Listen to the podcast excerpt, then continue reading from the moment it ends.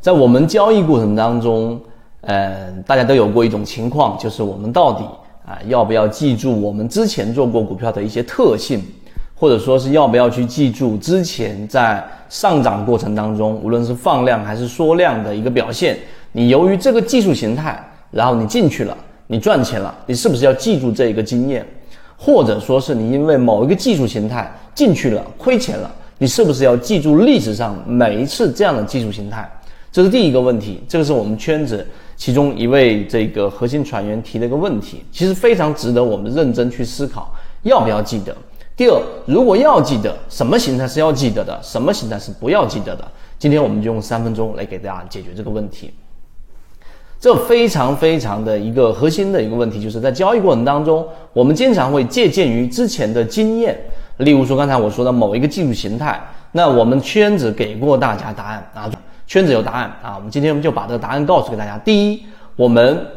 在交易过程当中给大家去讲过一个核心的模型，叫做泽西缠论。它是基于禅中说禅教你炒股一百零八节课，我们嚼碎了，我们揉碎了，把里面的这一个精华，并且把里面的逻辑串联出来，交付到大家手上。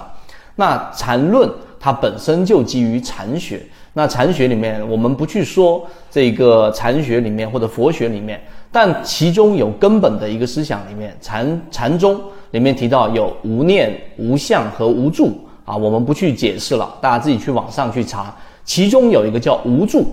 那这个慧能啊，就是六祖禅经里面说到的，我们的这个内心就像一面明镜，任何一件事情，然后一旦流了啊进来了，然后发生了，就像一粒灰尘落在这个镜子上，即使这件事情已经离开了，但灰尘还在明镜上面，所以人年纪越大，上面积的灰尘就越多，就越难反映这个事情。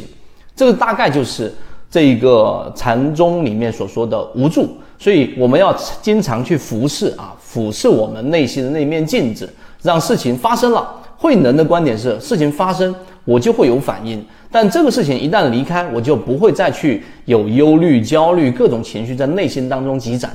那为什么我要提到无助这个概念呢？在交易过程当中也是一样的，也就是当一个标的或者某些标的它出现了某一个技术形态，并且是常规性的，那 OK，我们的模型会把它。框定在我们的能力范围圈子之内，就像我们圈子在讲这个模型，我们要记住的是那些共性的原理，也就是说啊，散户割肉啊，或者落难校花呀，或者说同位涨停呢，这一些具有共性的标的。但是，当你从这个标的当中，例如说我们说金鱼报五，你从里面赚了百分之二十啊，或者金鱼报二，我们从里面赚了百分之五十，那么下一次再出现。非共性特征的时候，就它只是一个同位涨停，但它不符合落难校花这个模型是不完整的情况之下，你是不需要记住你之前的赚钱的这个经历的，一定要彻底的把它给忘记掉，而是用模型来固化到底我操作它还是不操作它。这个就是这今天三分钟里面的一个很核心的一个内容。因为很多人会认为，我之前这个模型赚钱了，之前我在光伏里面赚钱了，之前我在煤炭里面赚钱了，所以当下一次出现煤炭的时候，其实你内心那一面镜子当中还是有着很多的灰尘和颗粒。你想着是上一次的经历，于是这一次你就会非理性的下重注，甚至于满仓去买你之前赚钱过的板块或者标的。而我们圈子在给大家去说的有两个观点啊，做一个总结。第一，我们是不需要记住非完整性模型的某一个这一个成功经验的，是不需要记住的，包括失败经验也是。那第二个观点就是我们要记住的是具有共性的完整模型的这一个经验，这个才是需要我们去记住的，也就是整个交易完整模型是怎么筛选出行业板块。怎么筛选出第一类型买点？我们为什么去做介入？它是不是落难校花？有没有同位涨停？是否超跌？啊，这一套完整的模型是我们需要记住的，而不是之前的某一次啊成功经验。